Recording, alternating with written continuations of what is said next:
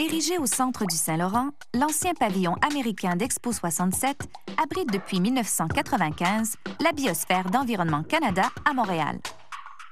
C'est ici que Serge Lepage, conseiller scientifique de l'endroit, nous en apprend un peu plus sur les capacités physico-chimiques de l'eau. Sur le bassin, on voit des insectes qu'on surnomme les patineurs qui semblent carrément flotter sur la surface de l'eau. Comment ils font?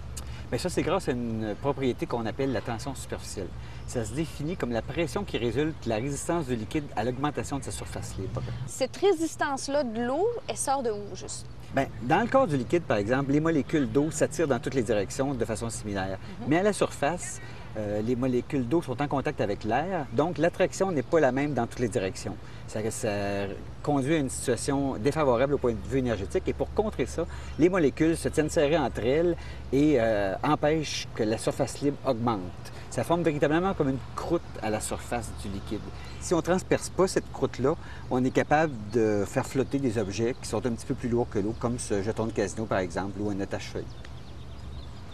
La tension superficielle de l'eau, est-ce que c'est ça qui explique la formation d'une goutte, par exemple? Oui.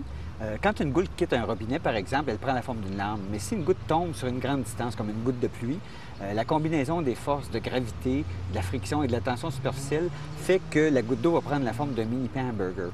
Mais dans l'espace, où il y a de la microgravité, la tension superficielle va faire que la goutte d'eau va vraiment prendre la forme d'une sphère, un petit peu comme le whisky du capitaine Haddock dans On a marché sur la Lune. Cliquez sur lachimie.com pour en apprendre plus sur l'eau et ses propriétés chimiques.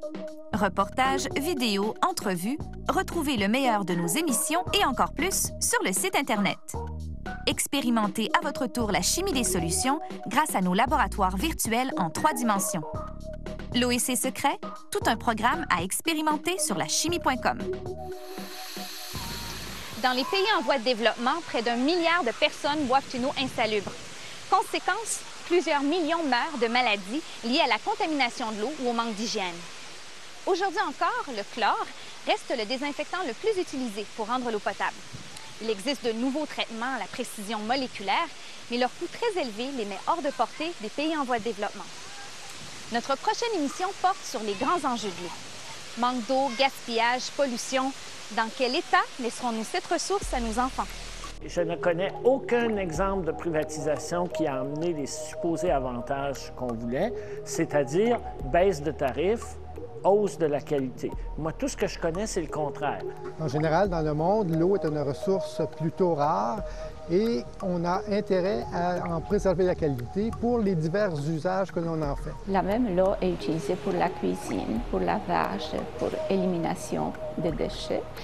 Et la vie hum, moyenne des gens qui vivent dans ces conditions est 34 ans. Nos réseaux d'eau potable sont plus anciens souvent que nos réseaux d'assainissement qui ont été mis en place au cours des 20 dernières années. On parle souvent de 40% de perte d'eau euh, à travers des fuites qui sont dans le réseau. Fait que c'est énorme quand on pense que c'est de l'eau potable qui fuit comme ça. C'est que c'est non seulement un réchauffement global des températures de la planète, mais c'est un bouleversement des climats.